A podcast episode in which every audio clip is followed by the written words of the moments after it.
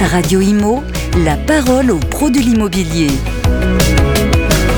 L'Assemblée générale du Grand Paris. On est avec un des, des, formateurs qui était euh, sur la scène il y a quelques instants, Jean-David Lépineux. Bonjour Jean-David. Bonjour Fabrice.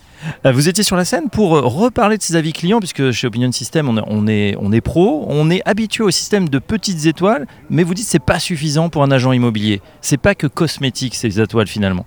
Oui, alors c'est bien formulé d'ailleurs, euh, Fabrice. C'est pas cosmétique. C'est ce que, en fait, c'est en tout cas c'est le vrai terme. Euh, ce que j'ai expliqué aux agents immobiliers tout à l'heure, c'est que le fait de voir ses avis clients sur Internet et dans le digital, c'est quelque chose qui est effectivement important. Mais quand on dit que ce n'est pas suffisant, c'est qu'avec la crise que subit le marché immobilier, on va être obligé de refaire un retour aux basiques fondamentaux. Les basiques fondamentaux, en fait, ont été abandonnés depuis ces dernières années, et j'ai simplement remis dans le contexte comment utiliser les avis clients dans une version physique finalement, quand est-ce qu'on pouvait en parler quand on était en face à face avec des clients, des prospects, acheteurs, vendeurs, des bailleurs et ainsi des syndics de copropriété? Alors c'est quoi ce retour aux, fondamentaux? Il faut retourner sur le terrain, voir les gens, donner sa carte, euh, faire sa prospection?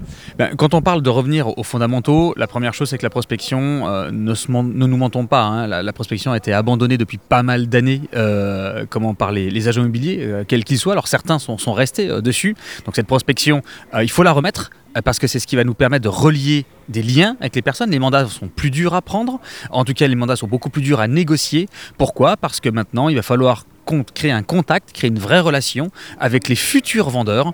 Et pour ça, il va falloir passer par des estimations. Et pour avoir des estimations, repasser par la prospection.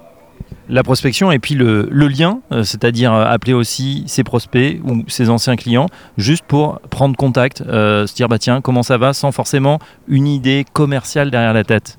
Alors ça, c'était mon grand sujet de, tout à l'heure. Euh, c'est de dire qu'il fallait, euh, fallait faire du vrai commerce et de la, de la vraie relation. Et aujourd'hui, euh, on a créé, on crée souvent du commerce artificiel. Quand on dit commerce artificiel, c'est qu'on fait semblant de s'intéresser aux gens, parce que derrière, il y a tout de suite un intérêt. Et maintenant, plus ça va, plus on se fait démasquer de cet intérêt, alors que profondément, si on veut créer des ambassadeurs, si on veut avoir des gens qui pensent à nous, si on veut avoir des gens en fait qui nous recommandent, il faut créer un vrai lien émotionnel avec eux. Et donc c'est ça que j'ai expliqué tout à l'heure aux agents immobiliers, c'est que les estimations, mais il faut les suivre, il faut faire un suivi, il faut rappeler les gens, il faut s'intéresser à eux sans forcément les ragasser. Vous voyez, c'est très différent, Fabrice. Ragasser les gens et les suivre émotionnellement.